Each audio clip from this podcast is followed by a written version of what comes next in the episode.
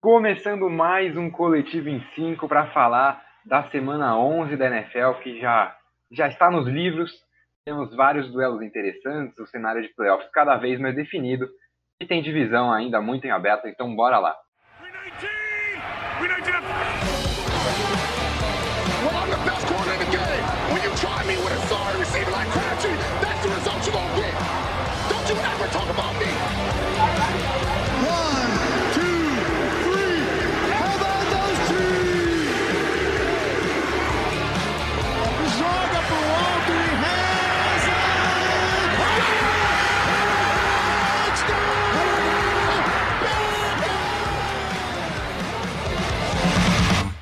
Bom, começando como sempre pelo nosso placar de apostas, que agora está pela primeira vez empatado na liderança. Né? Eu tive uma semana muito boa, estou com 106 acertos e busquei a liderança junto com Bruno Nossig, que também tem 106 acertos. Olá, Bruno Nossig.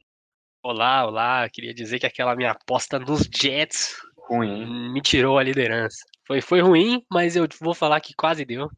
Não vamos mentir, não vamos falar que foi tão idiota. É o único jogo que o Jets eu acreditava que dava para eles buscar uma vitória. Não buscaram, então eu perdi a liderança. Ah, mas tá certo, tem que ousar. Quem ousou um pouquinho essa semana também foi bem foi o querido Henrique Boto, que está em terceiro com 103. Fala, Henrique. Olá, olá, tô chegando, hein? Vocês estão dormindo um pouquinho aí. Eu faço ousadias e tô chegando aos pouquinhos quem teve uma semana completamente desastrosa, acertando apenas cinco jogos, foi nosso querido Dezão. Abraço pro Dezão, acertou cinco nessa última rodada, tá com 96, 10 atrás de mim e do Bruno. Bom, é, para começar esse nosso podcast, então, a gente vai começar pela divisão mais disputada de todos, né? Todos os quatro times ainda têm chance de levar a divisão, e incrivelmente, que é a pior divisão de todos, mas é a única que os quatro times têm chance de ganhar, porque todos tem três vitórias. O Philadelphia Eagles ainda lidera a divisão, porque empatou um joguinho, então tá 3, 6 e um empate. Dallas Cowboys, Washington Football Team e New York Giants têm três vitórias e sete derrotas. Mas o Dallas Cowboys deu uma demonstração de força. Deu a equipe do Minnesota Vikings, né? O Andy Dalton voltou, liderou esse ataque cheio de estrelas, né? Com o Zeke voltando a jogar bem, Sid Lamb fazendo um TD espetacular. E o Dallas Cowboys venceu o Minnesota Vikings e aí, Brunão, você que adora a NFC East, né? Estava empolgado com o seu New York Giants, que dava para levar a divisão. Acho que essa volta do Andy Dalton foi um balde de água fria, hein? Não, a volta do Andy Dalton preocupa porque todo mundo sabe que é o time mais talentoso da NFC East no momento é o, Dallas Cowboys. Muitos jogadores é um dos times mais talentosos de toda a NFL, assim, acho que de toda a NFL você coloca entre os 15 mais talentosos ofensivamente, tem running back, tem wide receiver, a linha não é tão ruim, é, bem mediana, então você tem ali um grupo muito sólido que um QB razoável carrega para os playoffs. Então é um balde de água fria, sim. É um time que continua tendo grandes defensores, o DeMarcus Lawrence, o Van Der Esch, né, tá lá. Então, assim, o front seven é forte, você tem o Jalen Smith ainda, então a secundária é ruim, você ainda vai ter que contar numa evolução do Trevon Diggs, que não vai vir, o grupo de safeties é, eu considero um pouco desastroso. Eu ainda acho que o Giants tem a melhor defesa dos, a segunda melhor defesa, né? Porque a dos Eagles é melhor, mas tem tropeçado em alguns jogos importantes.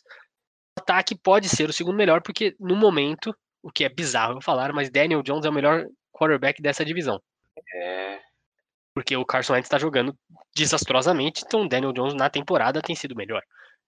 Então, para mim tá entre esses três. Eu acho que o Washington Football Team é um time que corre bem por trás, até porque tem toda a situação do Alex Smith voltar a jogar, a defesa não, não é tudo isso, que todo mundo achava no começo, mas ganhou um jogo importante também agora contra os Bengals depois da lesão do Joe Burrow. A situação fica delicada, porque o, o que não era para perder e agora tá sofrendo com isso.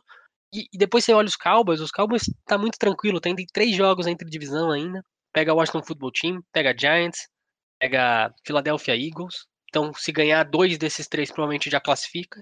Depois ainda tem jogos muito fáceis. Então, assim, favoritismo aparenta estar com os Cowboys pelo calendário. Mas os Cowboys é um time que desde o ano passado a gente conhece que gosta de entregar. Né? E o Andy Dalton não é o QB dos mais confiáveis. Então acho que dá para sonhar ainda para os Giants. Eu acho que para os Eagles a situação fica muito mais delicada, porque é o time segundo time mais talentoso ofensivamente, mais talentoso defensivamente, mas não mostra isso em campo, porque o Carson Wentz tem indo mal, até porque a volta do Igor mais atrapalhou do que ajudou, porque tá tirando o target do Fulham e o Fulham não tem jogado. sumiu e é um cara que era, vinha super bem. Então, vamos ver como os Eagles voltarão.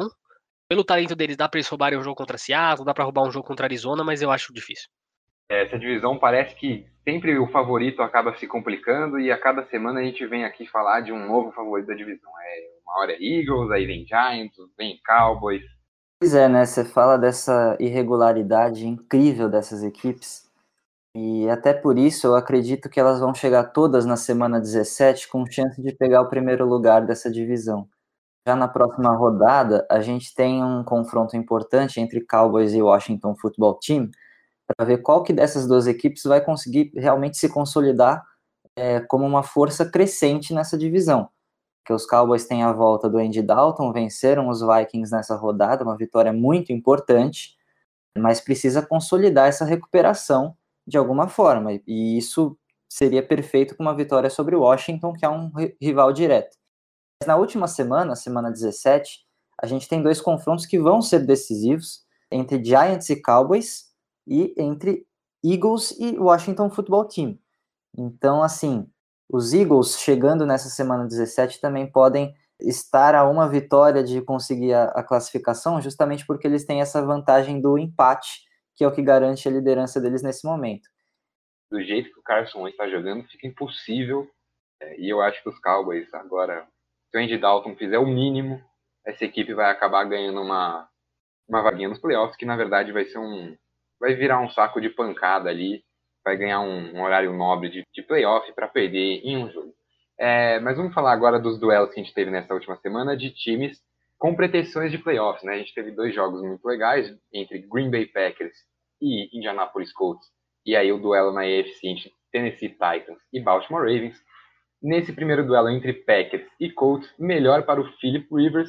É, os Colts venceram os Packers por 34 a 31, um, um jogo que acabou indo para prorrogação depois de um drive sensacional do Aaron Rodgers quando ele tinha um minuto, um pouco menos até. E aí os Colts agora já ganharam dos Titans, tem agora um outro jogo contra a equipe de Tennessee que basicamente vai decidir quem leva a divisão, porque se os Colts ganharem, eles ficam com a vantagem no empate, e aí fica muito difícil deles perderem a divisão. Ah, isso sem dúvidas, né? É, essa defesa é capaz de ganhar jogos. Isso ficou claro contra os Packers. E, e, e vencer os Packers é um, é um é um resultado que credencia essa equipe para chegar forte nessas próximas rodadas e também nos playoffs. Eu acho ainda que existe uma grande incógnita com essa equipe com relação ao Philip Rivers. É um quarterback que, apesar de ter jogado bem contra os Packers, lançou três touchdowns, apenas uma interceptação, teve um rating de 107, né, e uma boa taxa de passes completos também. Eu acho que ainda é um quarterback que não inspira muita confiança é, pensando numa equipe fazendo uma corrida para os playoffs, né? É, mas os Colts mostraram coisas importantes também nesse, nesse jogo contra os Packers, conseguiram explorar essa deficiência para defender jogo corrido. É, parece que o Michael Pittman Jr., apesar de não ser ainda o principal alvo do Philip Rivers, é o jogador mais produtivo desse, desse corpo de recebedores. Então chega forte, os Colts é, se credenciam como uma equipe que podem vencer a sua divisão e chegar aos playoffs com uma certa, uma certa folga por causa do seu calendário de agora, né? Mas ainda tem essa necessidade de acertar um pouco o jogo do Philip Rivers, né? Foi bem agora, mas durante a temporada ele mostrou algumas inconsistências. Brunão, queria passar então para o outro lado desse jogo, porque os Packers têm uma estatística interessante nessa temporada, que eles não venceram nenhum time que quando chegou para o jogo tinha um recorde, não tinha mais vitórias do que derrotas. Ganhou do Saints lá na semana 3, mas o Saints, quando chegou na semana 3, tinha uma vitória e uma derrota. E aí agora perdeu para os Colts. E parece ser um time que vai muito bem contra equipes mais fracas, mas que não está conseguindo levar resultados importantes contra equipes mais fortes, né? Tomou uma sacolada do, do Tom Brady também recentemente. Então, eu acho que o Matt LeFleur ele não tem conseguido facilitar a vida do Aaron Rodgers em jogos grandes. Tudo bem que no caso do quando ele enfrentou o Tampa Bay foi uma foi o Aaron Rodgers que não se facilitou. Mas esse caso contra os Colts, o, o Matt LaFleur no segundo tempo eles tiveram três pontos. O time que tinha feito 28 pontos no primeiro tempo teve 3 pontos no segundo. E eles abandonaram o jogo corrido. O Aaron Jones parou de correr. O Jamal Williams não correu também. É, eles terminaram a partida com 15 corridas.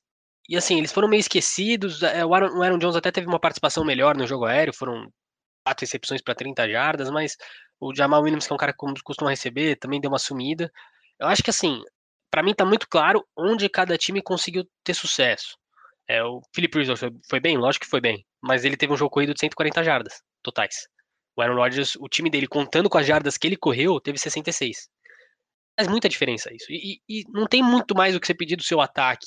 É, o Aaron Rodgers teve interceptação que você pode né, falar, ó, foi um erro, é, podia não ter tido o fumble do center com ele, mas também não, não foi isso que decidiu. É lógico que teve o fumble do, do Valdez Cantlin, né, três fumbles numa partida dificulta um pouco, mas o Devante Adams, por exemplo, que é o seu cara, ele teve oito targets, sete recepções. A única que ele não recebeu foi um passe que o Aaron Rodgers jogou na lua, que estava pressionado.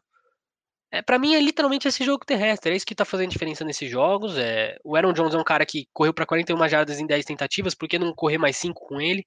Porque não tem dá mais mais para um cara que é de elite, que todo mundo sabe que é de elite correr. Eu acho que eles esquecem um pouco o jogo terrestre, é uma coisa que acontece com muitos times, não é só com Packers, mas o Matt LeFleur tem esquecido um pouco disso. Para mim foi essa diferença. A, a defesa, eu não sei, a defesa lá do, dos Packers, ela tem falhado bastante contra o jogo corrido, tem sido uma dificuldade da defesa dos Packers. Mas mesmo contra a defesa, eu acho que. Eu não acho que foi. foi para mim foi o ataque que deu uma sumida. Porque se o ataque tá ganhando de 28. fez 28 pontos no primeiro tempo, não pode desaparecer no segundo. Para mim é muito, muito passa por esse jogo corrido mesmo. Que deu um. Matt LeFleur esqueceu que existe. É, os Packers entregaram um placar de 28 a 14. Acabaram perdendo na prorrogação, né? Um field goal do querido Rodrigo Blankenship.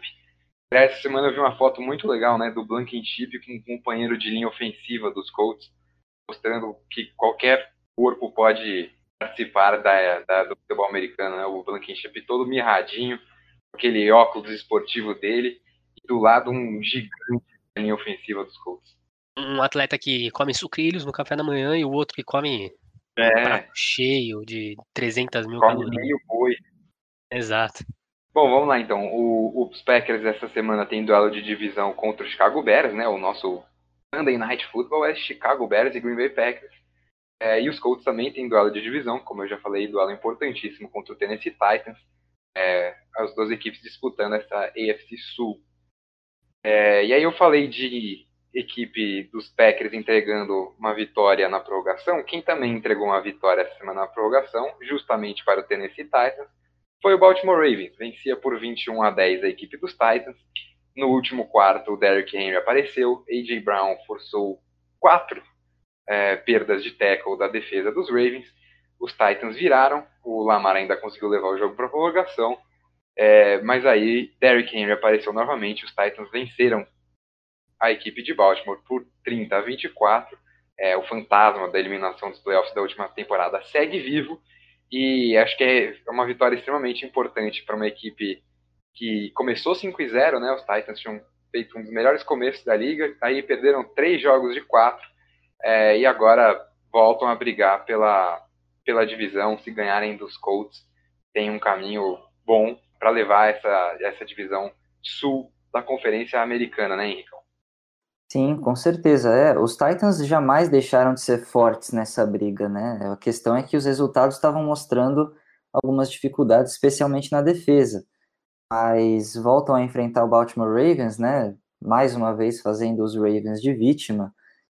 E, e aí, assim, nessa partida a gente tem que citar alguns pontos muito preocupantes dos Ravens, né? Primeiro, mais uma vez, o corpo de recebedores mostrando que não é capaz de decidir jogos. É, dessa vez o Mark Andrews, que é um tight end bastante irregular, foi bem, né? Teve quase 100 jardas de recepção, marcou um touchdown. Mas de resto, a gente teve a improvável ascensão de Dez Bryant como o principal recebedor wide receiver dessa equipe.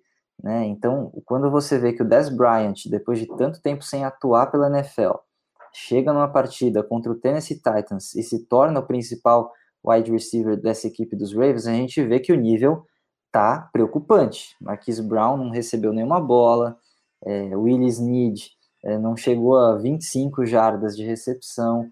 Então, é uma partida que preocupa para os Ravens, porque parece que não tem outra opção ofensiva a não ser correr, né? E apostar no, no run, run pass option do Lamar Jackson, tentar uma jogada de corrida com o Lamar Jackson. Ele tem que voltar a aparecer mais como ele apareceu na temporada passada, né? Fazendo jogadas explosivas de corrida, porque é assim que os Ravens vão buscar uma vaga nos playoffs. E, e realmente é um pouco decepcionante nesse momento a atuação do Baltimore Ravens.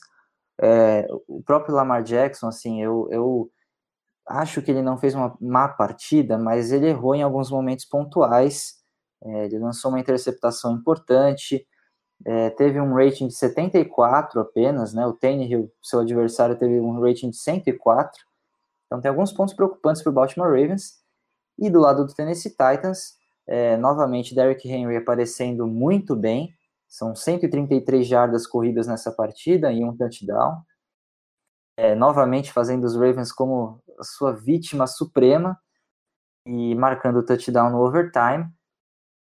Então, muitos pontos fortes para essa equipe de Tennessee e, e que parece que a, aos poucos vai acertando também a sua defesa, né? Era um ponto importante a, a se recuperar, pensando em playoffs, e aparece, aparece nesse momento que está crescendo esse, esse ponto, né? Então, é, os Titans vêm forte para esse final de, de, temporada e eu acho que é uma equipe que vai ameaçar a gente nos playoffs, apesar de, na minha aposta, não ser líder de divisão, acabar pegando o wild card.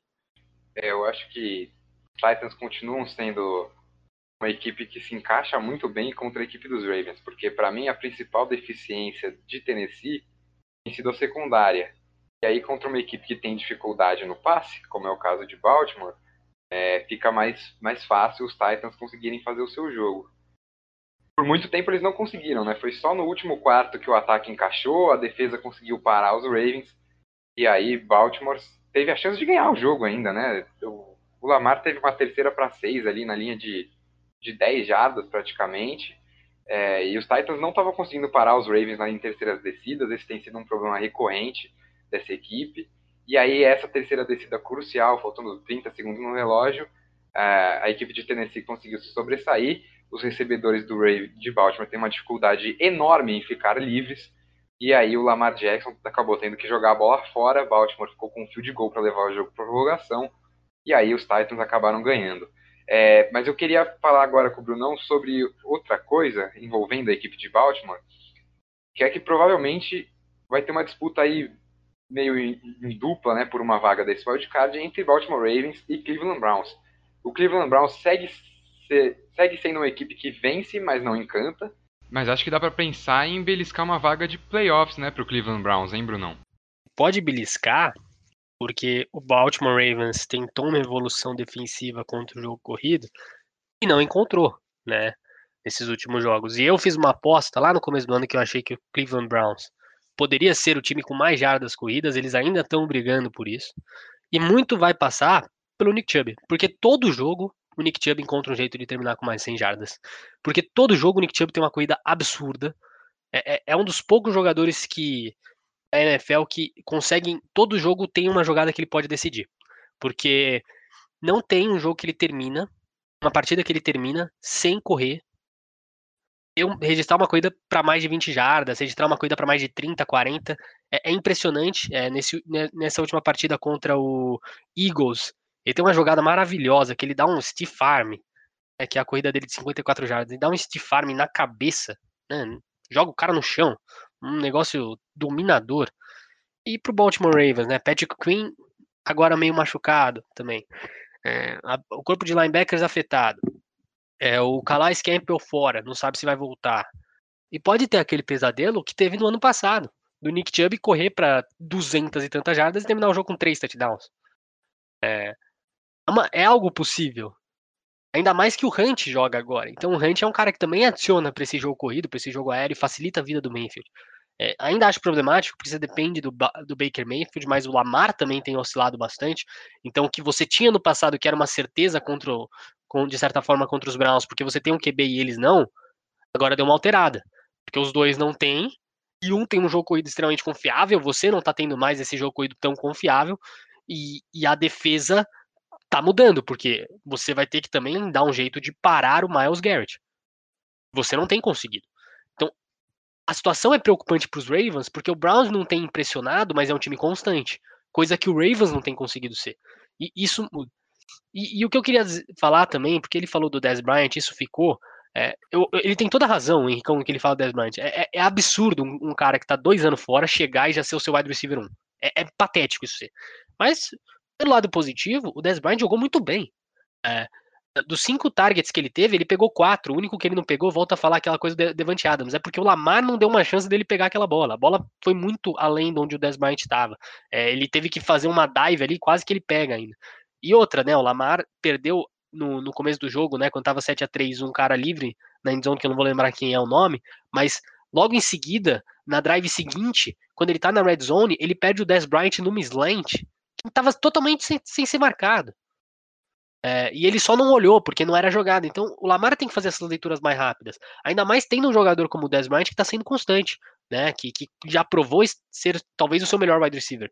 Então, é, vamos ver, né? Essa evolução das Bryant pode trazer alguma coisa positiva para um time que está totalmente numa situação delicada.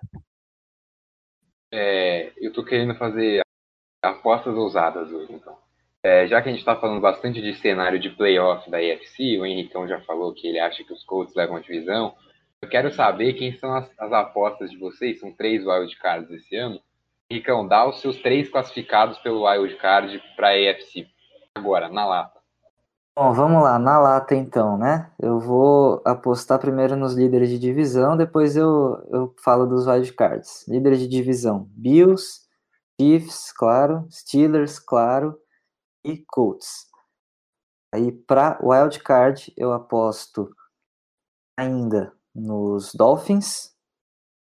Agora eu aposto nos Raiders e também aposto nos Titans. Eu vou deixar aí Browns e Ravens de fora nesse momento, só para você ficar louco da cabeça.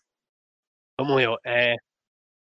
Eu mudei de ideia, né? Eu tinha falado que acho que o Dolphins vai ganhar, mas o Dolphins perdeu um jogo que para mim muda totalmente o futuro deles. Então vai ser Bills, Steelers, Titans, porque eu acho que o Titans ganha semana que vem e isso faz a diferença. Não acredito que eles percam dois jogos com Colts. É só pressionar o Rivers que você consegue alguma coisa boa. E Chiefs. Aí de, de de wildcard, eu vou deixar o Netão um pouco mais chateado. Porque eu vou colocar os Browns, os Browns vão chegar nos playoffs, acho que o, o Nick Chubb vai mudar um pouco. Dolphins e Colts também vão estar nos, na pós-temporada esse ano. Raiders e Ravens eu deixo de fora. A minha é diferente de vocês dois também. Bills leva a divisão. É, Steelers, e aí eu vou com o Colts também, junto com o Henricão. Acho que os Titans têm um jogo contra os Packers ainda no final da temporada, que eu acho que eles perdem. E aí os Colts levam a divisão. E aí de wild card eu vou de Las Vegas Raiders. Eu acho que a equipe do John Gruden não fica de fora desses playoffs. Como o Tennessee Titans também não fica de fora. E aí, para minha última vaguinha, eu vou ser obrigado aí de Cleveland Browns, porque o calendário é muito fácil e os Browns têm sabido bater equipes fracas e deixo aí de fora Baltimore Ravens e Miami Dolphins. É, falando em Dolphins, vamos terminar aqui com uma última discussão para falar dos novatos de novo, porque é, a gente teve essa semana uma lesão muito horrível do Joe Burrow, né? O lance já é feio, é, e aí ele estraçalhou o joelho dele, rompeu um monte de ligamentos, rompeu o ligamento no tornozelo também, é, o Tua também não teve uma semana boa, o Brunão falou do resultado ruim, né? Perdeu para o Denver Broncos, o Tua é, foi bancado no final do jogo, inclusive o Brian Flores colocou o Ryan Fitzpatrick, porque de acordo com ele era quem dava a maior chance para os Dolphins ganharem a partida. E do outro lado, o Herbert teve talvez o melhor jogo dele até aqui. Tudo bem, foi contra os Jets, mas você ainda tem a obrigação de jogar bem contra os Jets e ele jogou bem. É, e aí, o Brunão, eu queria começar com o Tua primeiro, porque eu, eu, pelo menos, achei muito estranho você bancar o Tua naquele momento. E você, como Tua lover, imagino que deve ter ficado revoltado assistindo o jogo. Não, eu não acho nem questão de ser Tua lover, né? Acho que é meio incoerente um pouco. Porque, assim, você tem a questão de proteger o jogador, é, mas, assim, o Ryan Fitzpatrick é aquilo que você sabe o que ele vai te dar. Ele vai te dar uma interceptação.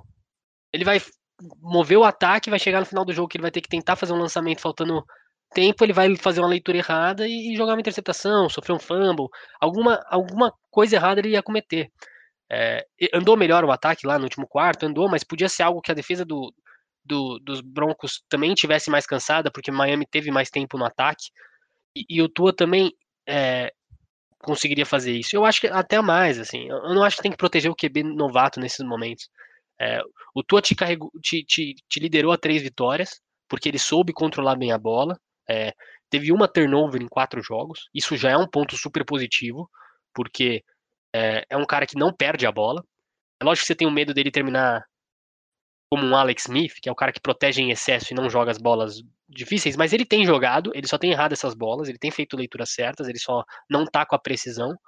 E isso foi uma das coisas que afetou. Mas é inegável você também dizer que a, a atuação dele também teve afetada por uma atuação patética, patética da linha ofensiva, que é uma coisa que afetou até, por exemplo, o Matt Ryan contra o New Orleans é, esse, essa semana, que o, o Matt Ryan teve uma partida horrorosa, mas ele teve 11 QB hits, que é uma marca patética para a linha ofensiva.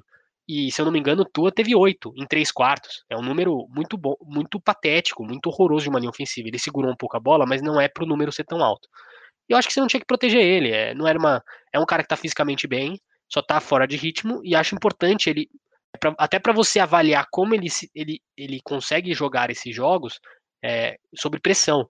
É um jogo que ele estava mal, tinha que decidir no último quarto. Porque contra a Arizona, quando ele decidiu no último quarto, que foi um sinal super positivo, é, ele já estava bem o jogo inteiro. Então você quer também avaliar como ele consegue virar a chavinha. Nesses jogos que ele está mal, se ele consegue virar a chavinha no último quarto e liderar você. Porque é um jogador talentoso. Então eu, eu, eu teria deixado. É, entendi, passou por um momento ali de desespero, você não pode perder para os Broncos, mas eu teria deixado ele. Acho que é uma, é uma temporada que Miami também tem que entender que não é só em busca dos playoffs, também é uma parte de construção. E ainda acho que você dá, dá para você fazer os dois.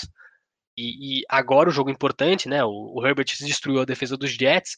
Seria interessante a gente ver como o Tua vai jogar. Acho que o Tua vai ter muito mais ajuda, porque o ataque dos Jets conseguiu jogar super bem, tranquilo contra é, os Chargers, né? Teve, os Chargers fizeram um TD de interceptação, mas mesmo assim teve dificuldade de parar o Joe Flacco.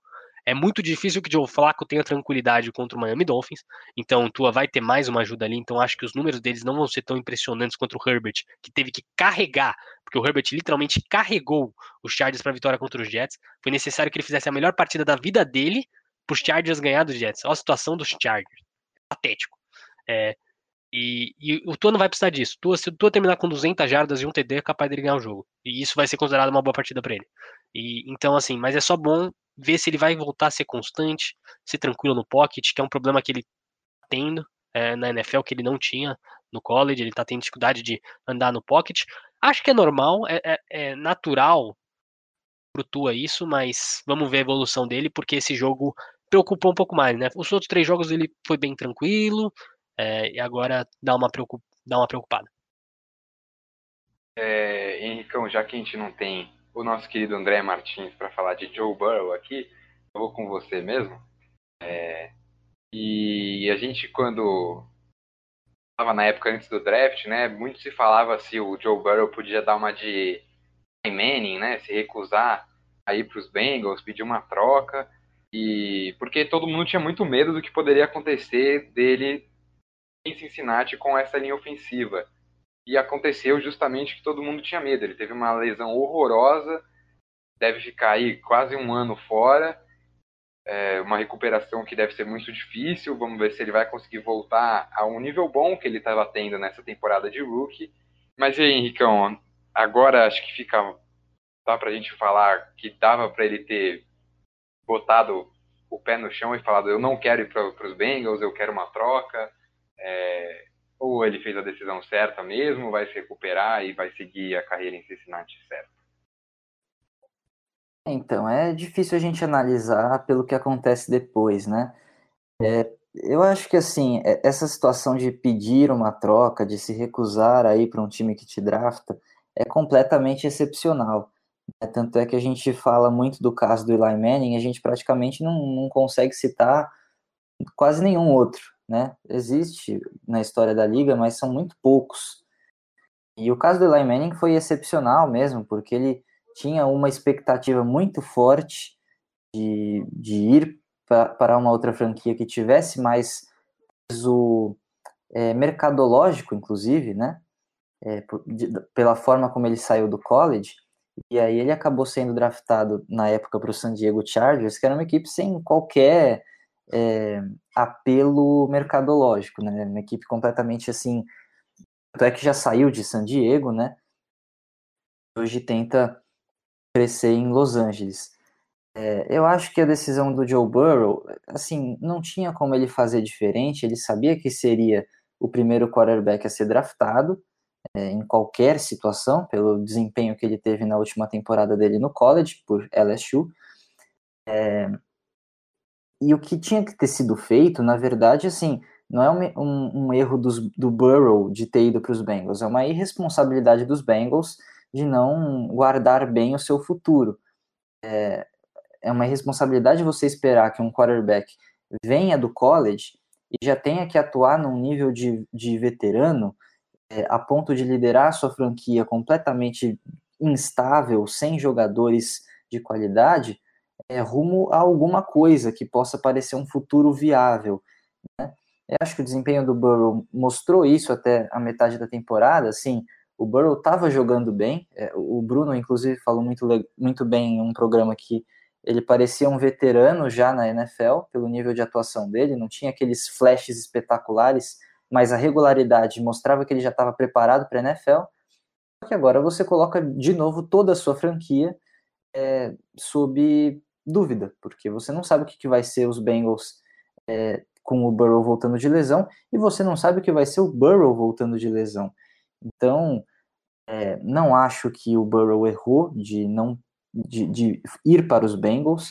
Foi uma decisão acertada. Os Bengals não são uma franquia falida, né? É uma equipe que foi várias vezes aos playoffs nessa década e que não, não conseguiu é, passar do wild card. Tudo bem, mas por algumas circunstâncias específicas, né? O nível de atuação do Andy Dalton nem sempre foi bom o suficiente para passar do wild card, mas ele apostou num futuro com os Bengals, os Bengals apostaram no futuro com ele, deu tudo errado nesse momento, né? Espero que para 2021 é, ambos estejam melhores, especialmente Joe Burrow, que não merecia ter saído dessa, dessa partida com uma lesão tão feia. Só quero adicionar que a gente está nesse assunto. Primeiro, recomendar um documentário é, da ESPN que conta o draft do John Elway, que foi outro jogador que se recusou a, a ir para o time da primeira escolha. Né? Ele não queria jogar nos Colts porque o crime era ruim, também não tinha esse apelo mercadológico, e aí ele fez toda uma pressão para não ir para os Colts. Então é bacana esse documentário, muito bom. Procurem lá, tá no Watch ESPN. E a outra coisa que eu queria falar é que, diferentemente do que eu acho do Burrow, acho que o Burrow tinha que ir pros Bengals, porque não era uma franquia falida, era uma franquia que estava em um momento ruim. Justin Fields e Trevor Lawrence, os dois têm que se recusar a ir pro Jets. Se o Adam Gase estiver nos Jets, os dois precisam se recusar a ir pro Jets. Porque o meu problema com eles não é a saúde. Não é a saúde. Porque eu não acho que a linha é tão ruim. Você não vê o Joe Flacco levando tanta pancada quanto o Joe Burrow leva. É, problema é, é, é que a sua carreira vai falir junto com o time. Você não vai conseguir mudar os Jets. Não tem como. Então, cara, os dois têm que falar, ó, Jets de jeito nenhum, não vou pro Jets, faz o seu apelo, apesar do Jets ser um lugar de mercado, faz o seu apelo, não vá pros Jets, tente outro lugar, porque senão sua carreira vai falir, os dois têm um potencial magnífico. Eu sou a favor também disso, Bruno. Assina embaixo. Ou, é, eu acho que os dois têm que chegar e falar, ou eu ou Adam Gaze. E aí, aí decidem se vão ou não pro É, então, se for assim, eu topo, sabe? Tipo, é, o mercado tá lá, a franquia pode até mudar, mas assim, lá, com Adam Gaze não vai. Então, faz assim, ó, beleza, você quer me draftar? Me drafta. Tranquilo, eu vou. Só tira o cara. Pronto. 100% de acordo nisso. Chega metendo a perna e é isso. É, bom, pra gente fechar aqui, então, um último tópicozinho de debate, porque é, o Tom Brady perdeu essa semana, né, o nosso Monday Night Football, que aliás foi muito bom entre Los Angeles Rams e Tampa Bay Buccaneers, mais um jogo entre duas equipes com pretensões de pós-temporada, né? Acho muito difícil que essas equipes fiquem de fora. É... Mas o Tom Brady, mais uma vez, terminou um jogo com uma interceptação, né? A gente lembra do, da fatídica última partida dele com os Patriots, que foi o playoff do jogo de playoff contra os Titans, terminou numa pick six, né? Esse foi o último passe de Tom Brady pelos Patriots. E aí ele teve a chance de virar o jogo ou de pelo menos levar para prorrogação contra os Rams e jogou uma interceptação bizarra para a defesa dos Rams, que aliás também está jogando muito bem essa defesa de Los Angeles. E, e aí o nosso roteirista aqui, que eu vou continuar mantendo o nome dele em sigilo, é, tá sendo maldoso, tá falando, perguntando aqui se o braço do Brady cansou, mas eu acho que. E aí eu vou começar pelo Henricão agora. Eu, pelo menos, tenho a impressão de que esse é o Brady dos últimos anos já. Não é que o braço dele cansou agora. Eu acho que já é uma regressão que vem de um tempo. É, mas e aí, o Henricão, você tá comigo ou tá com o roteirista? Eu não acho que o braço do Brady cansou, mesmo porque ele lançou muito forte, né? Passou, é. inclusive, pelo recebedor dele. Foi parar na mão do, do safety dos Rams. Bem observado. Mas, ó, eu acho o seguinte, é, o, o Tom Brady tem tido dificuldades contra equipes com, com secundárias muito fortes. Além dessa partida contra o, o Los Angeles Rams, teve outra partida que foi muito ruim na temporada, aí sim foi a sua pior partida até o momento, que foi contra os, os Saints. Foi aquele fatídico 38 a 3 que o Brady fez assim, uma das piores partidas da história dele na NFL, porque ele realmente não conseguiu produzir nada e os Buccaneers saíram daquele jogo sem ao menos marcar um touchdown. É, então, fica essa dúvida do desempenho do Brady é, contra secundárias fortes. É, a proteção maravilhosa sobre ele, acho que a linha ofensiva dos Buccaneers merece todos os elogios, acho que é, que é uma linha ofensiva forte, é, e, é um ponto muito importante para você tirar o máximo do Brady, né, porque ele não é, tá longe de ser um quarterback móvel, e ele tem lançado bem em várias partidas, ele tem decidido muito bem em favor dos Buccaneers em várias partidas. Mas é, mostra essas inconsistências contra equipes com é, não só, não vou citar só secundárias fortes, com bons sistemas defensivos. O Brady, assim, o Brady só não saiu vencedor dessa partida porque ele lançou muito forte nesse último lance, esse lance derradeiro que, de, que decidiu a partida, e porque, mesmo com a pressão massiva do front seven dos Buccaneers sobre o Jared Goff, Los Angeles achou outras alternativas para fazer o seu ataque funcionar. E o Goff foi bem também lançando bolas rapidamente. Né? que... o Robert Woods muito bem esse jogo. Muito bem, então você não espera isso. história do Rams com 10 recepções cada um. Exatamente. Você não espera isso, né? Num jogo em que o Goff vai ser pressionado praticamente a cada snap, né? Porque o front seven dos Buccaneers é muito forte. Então, foi bem, conseguiu driblar essa dificuldade e vencer uma partida muito importante para essa reta final. Então, eu vou, eu vou, eu vou ir ao lado do roteirista, porque eu acho que teve uma desvirtuação da, da discussão aqui. A ideia do cansou não é porque ele ter, tem 40 anos, mas é porque ao longo da temporada a gente vê o braço do Tom Brady parar de ser eficiente quando chega a certas semanas. E parece que dessa vez está vindo mais cedo. É, na semana 9 ele já começa a mostrar inconsistência. Eu vou dar uns números aqui.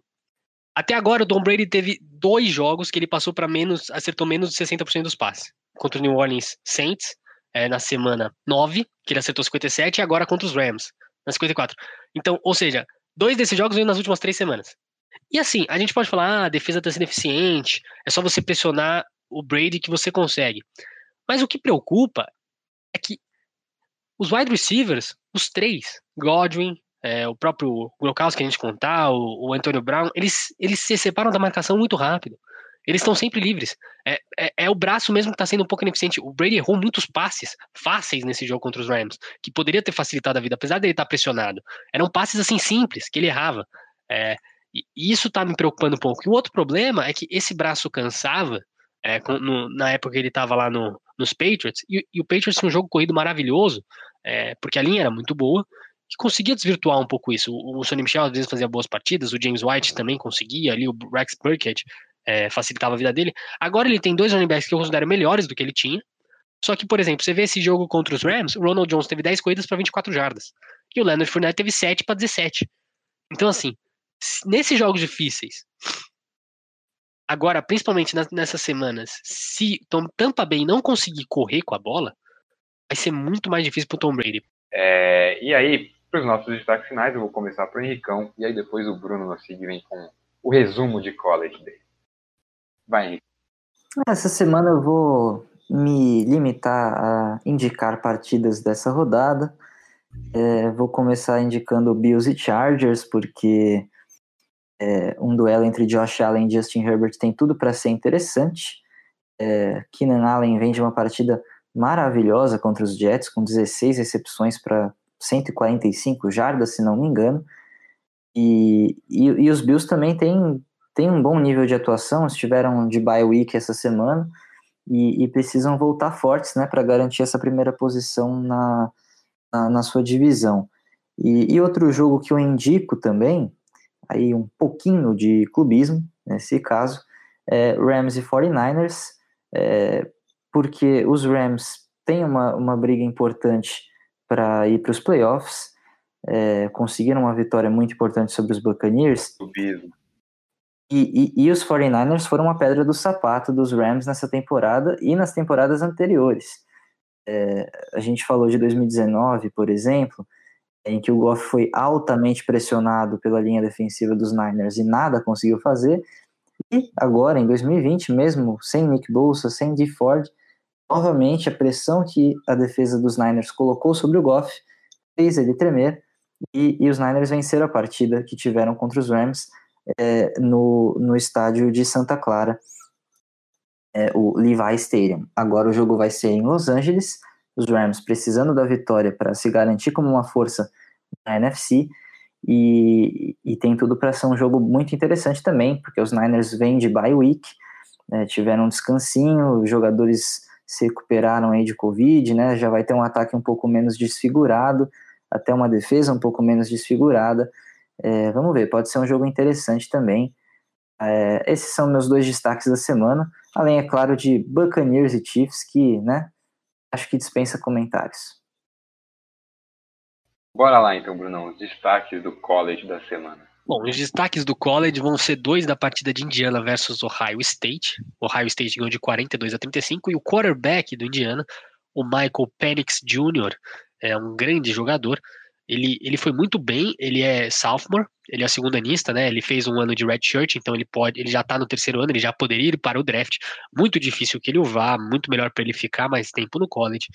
É, até porque ele, ele se mostra um excelente prospecto. É, nesses, até agora, nos cinco jogos da temporada, três ele passou para mais de 300 jardas. Esse foi um desses casos. Ele teve 27 passes ele acertou 27 passes de 41, 491 jardas, 9,6 por tentativa, 5 touchdowns e uma interceptação. Chega a 14 touchdowns e 4 interceptações. O Michael Penix Jr. é um excelente jogador. É, o sophomore é um cara pra gente ficar bastante de olho. Só que um cara que é bacana pra gente ficar de olho é um wide receiver que tá voando na temporada, o Ty Frigol, de Indiana, teve sete recepções, 218 jardas, três touchdowns nessa partida, se mostrando extremamente confiável. Não é um cara atleticamente absurdo, não é um desses caras que vai ser primeira rodada, mas é um, um prospecto interessante a partir do segundo dia, terceiro, é, deve ser draftado com certeza. É, já no último jogo na semana passada, não nessa, né, de college, na, na décima primeira, ele teve 11 recepções para 200 jardas e dois touchdowns, então tem, tem evoluído ao longo da temporada, é um cara bacana. Vale também falar que nesse jogo o, o grande é, Justin Fields foi mal, teve duas interce três interceptações, é, teve dois touchdowns, conseguiu liderar o time para a vitória, o que é um ponto positivo, mas pensando que ele está tentando se provar como o melhor, é, foi um jogo um pouco triste para ele. É, e para terminar, Rondell Moore voltou, ele estava machucado, o wide receiver de Purdue, é, também é um sophomore, porque fez redshirt na temporada passada depois da lesão, é, mas ele teve 15 recepções para 116 jardas, 7,7 por recepção. É muito absurdo e improvável e incomum a gente ver um, um, um wide receiver é, universitário conseguir fazer tantas recepções. 15 recepções é algo fora do comum. Rondell Moore já poderia tentar ir para o draft esse ano, pode ser que ele fique mais um ano também, mas ele é um cara que, se for, começa a entrar nesses wide receivers para a primeira rodada, é um cara super interessante para a gente ficar de olho. Muito boa partida do Rondell Moore de Perdue, Perdue perdeu por 31 a 34 para Minnesota, que é uma universidade fracassada, né? Foi muito mal esse ano, tem duas derrotas, três derrotas e duas vitórias. É, Purdue 2-2 também. É, mas o Rondell Moore é uma boa notícia para o torcedor de Purdue e também para qualquer um que está esperando um wide receiver no draft de 2021. É, então a gente chega aqui ao fim dessa edição do Coletivo em 5, falando da semana 11 da NFL e um pouquinho da semana 12. É, obrigado a você que nos ouviu até aqui, né? Fica o nosso agradecimento. Se você não segue a gente nas redes sociais, siga lá, Intervalo em 5 no Twitter, no Facebook e no Instagram.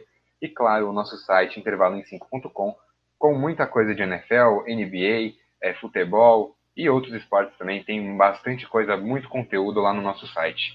É, esse podcast teve a edição de André Martins, André Neto e Henrique Boto. Um abraço e até a próxima.